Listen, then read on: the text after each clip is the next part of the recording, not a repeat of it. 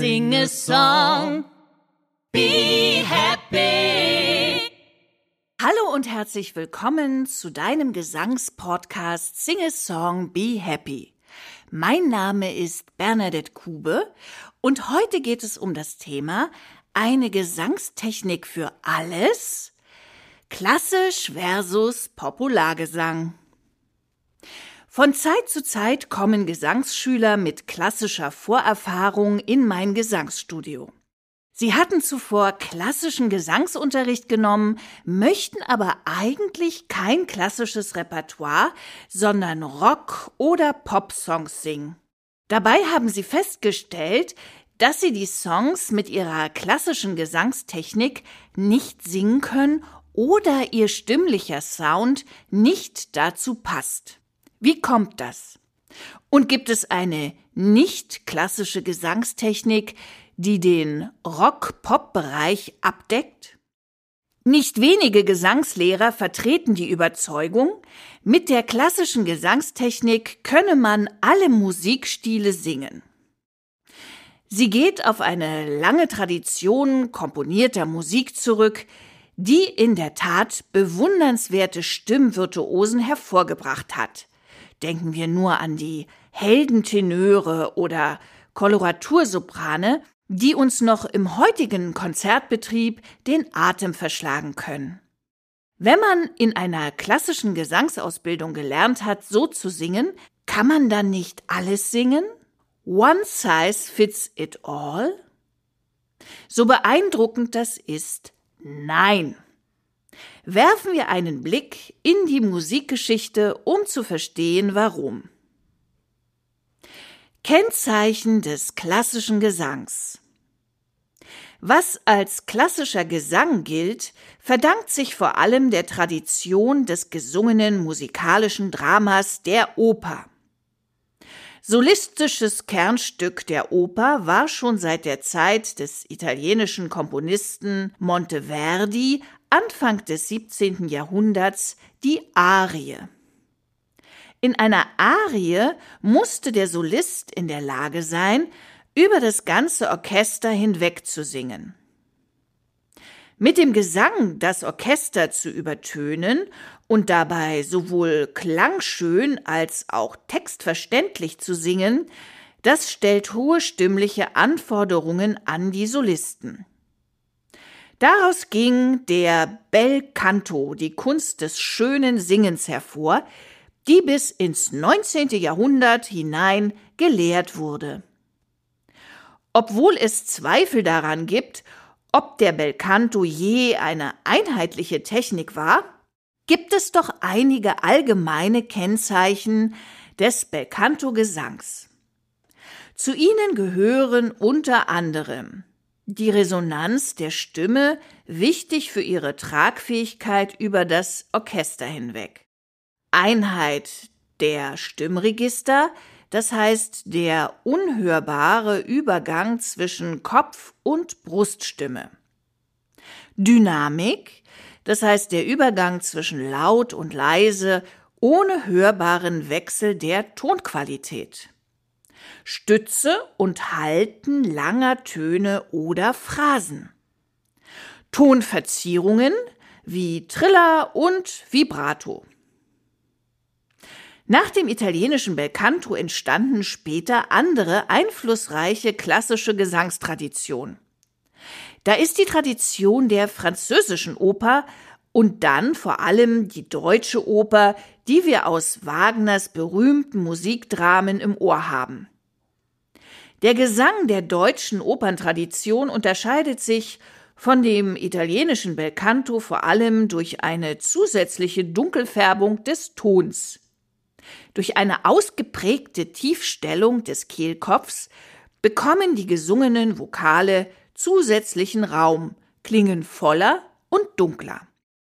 In der Gesangstradition des deutschen Kunstliedes hingegen wurde weiter die hellere Tonklangfarbe ohne Kehlkopftiefstellung kultiviert. Hörbar zum Beispiel in Vertonungen von Franz Schuberts Lindenbaum.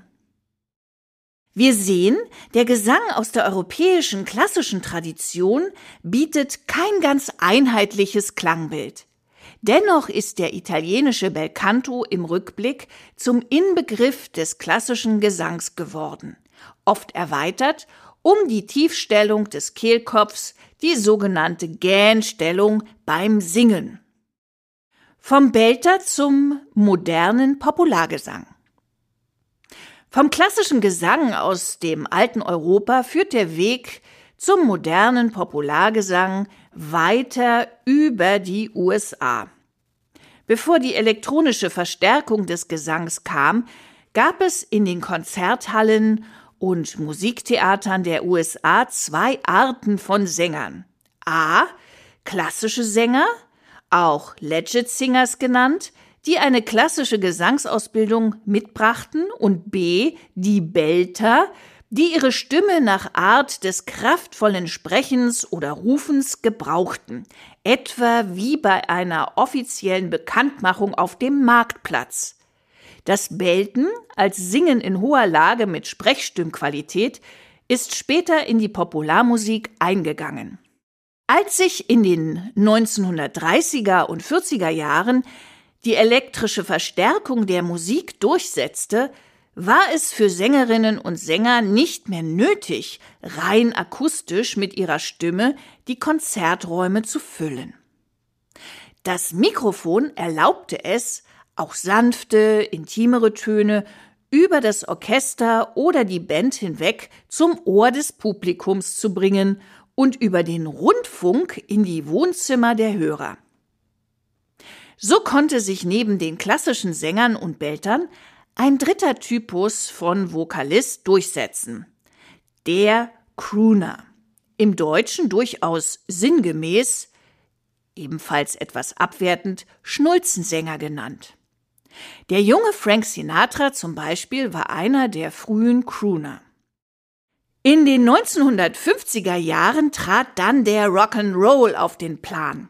Er brachte in den folgenden Jahrzehnten jene Vielfalt von Stilen und Genres hervor, die heute unter dem allgemeinen Label Popularmusik zusammengefasst werden.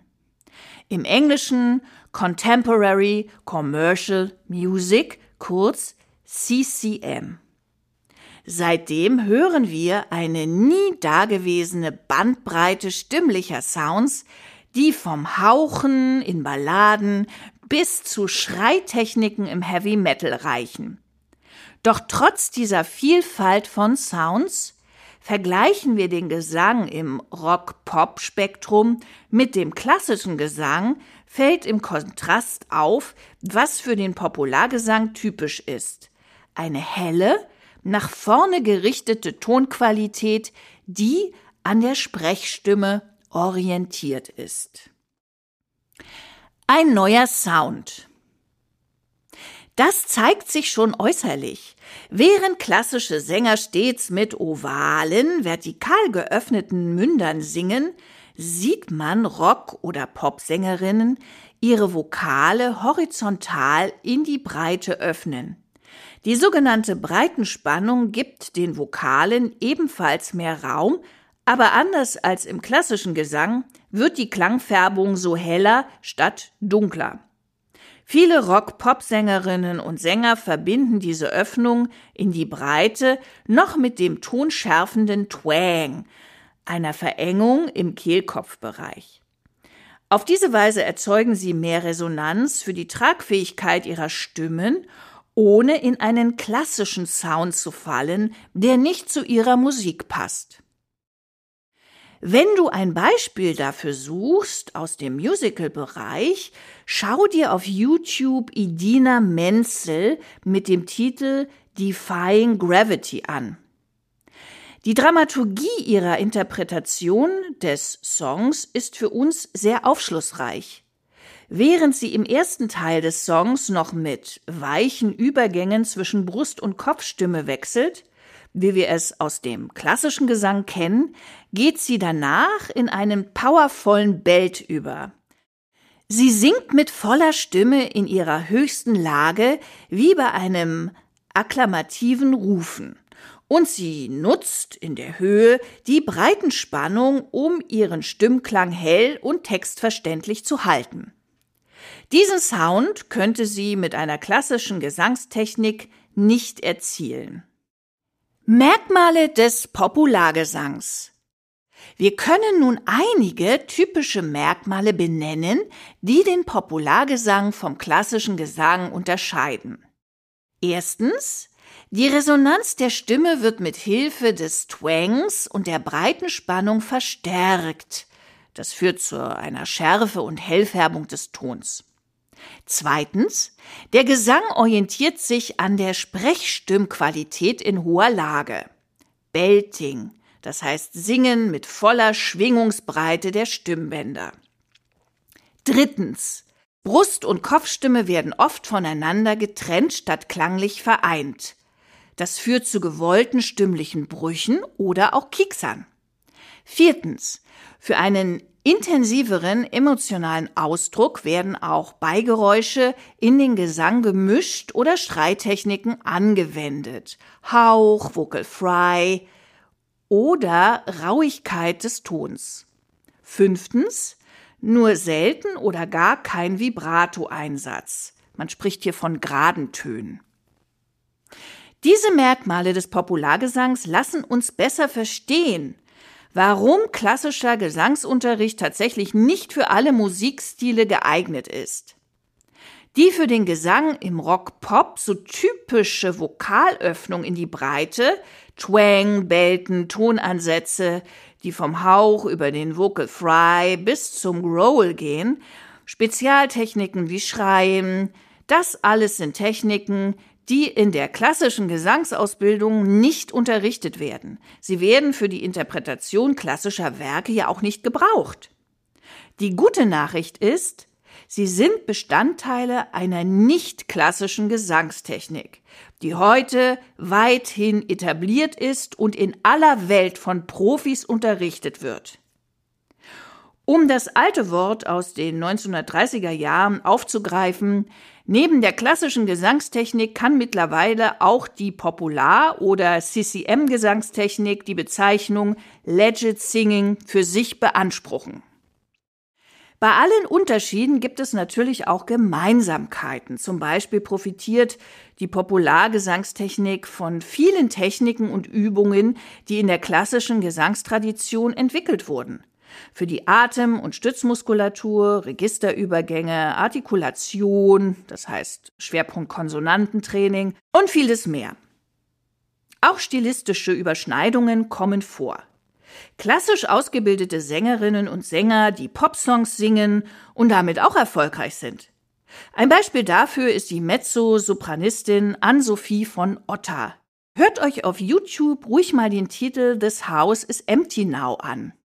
Während das Original von Elvis Costello mit hellen, geraden Tönen gesungen wird, die für den Populargesang so typisch sind, hören wir in der Version von Ann-Sophie von Otter eine leicht abgedunkelte Tonfärbung und viel Kopfstimme. Das ist fraglos eine gekonnte Interpretation und wunderschön für jeden, der die klassische Tonästhetik mag. Gesangsinteressenten, die in klassischer Klangästhetik singen möchten, verweise ich deshalb an geschätzte Kollegen, die in der klassischen Gesangspädagogik unterrichten.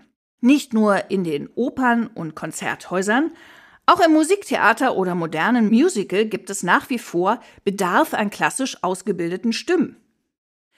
Werkzeuge versus eine Gesangstechnik für alles. Eine Frage ist noch offen geblieben. Kann man denn mit der Populargesangstechnik alle Stile gleichermaßen singen? Jazz, Heavy Metal, Soul, Folk, Rhythm and Blues, Mainstream Pop, Musical, Independent, Country etc. Du kannst dir schon denken, das One-Size-Fits-It-All-Prinzip weckt auch hier falsche Erwartungen so unterschiedlich die genretypischen Gesangsweisen im weiten Feld der Rock-Pop-Musik sind. Der Unterricht in Populargesangstechnik kann nicht so etwas sein wie ein einheitlicher stimmlicher Ausbildungsgang, mit dem man die Fähigkeit erwirbt, alles zu singen, was es gibt im Rock-Pop-Bereich. Stell es dir lieber so vor. Populargesangstechnik zeigt dir die Tools, die du brauchst, um den Stil deiner Wahl in einer technisch abgesicherten, stimmlich gesunden Weise zu singen. Die Techniken, die oben genannt wurden, der Vocal Fry, das Belten und so weiter, sind wie Werkzeuge, mit deren Hilfe du die speziellen Stimmeffekte deines Genres sicher erzielen lernst. Lass dich ein auf den spannenden Prozess der Entwicklung deines ganz eigenen gesanglichen Ausdrucks mit einem Sound, der zu deinem Musikgenre passt. In meinen Online-Gesangskursen lernst du wichtige Tools zum Aufbau deiner Stimme kennen. Schau gerne vorbei unter www.singesong-behappy.de. Ich freue mich auf dich. Bis zum nächsten Mal. Sing a Song, Be Happy, deine Bernadette.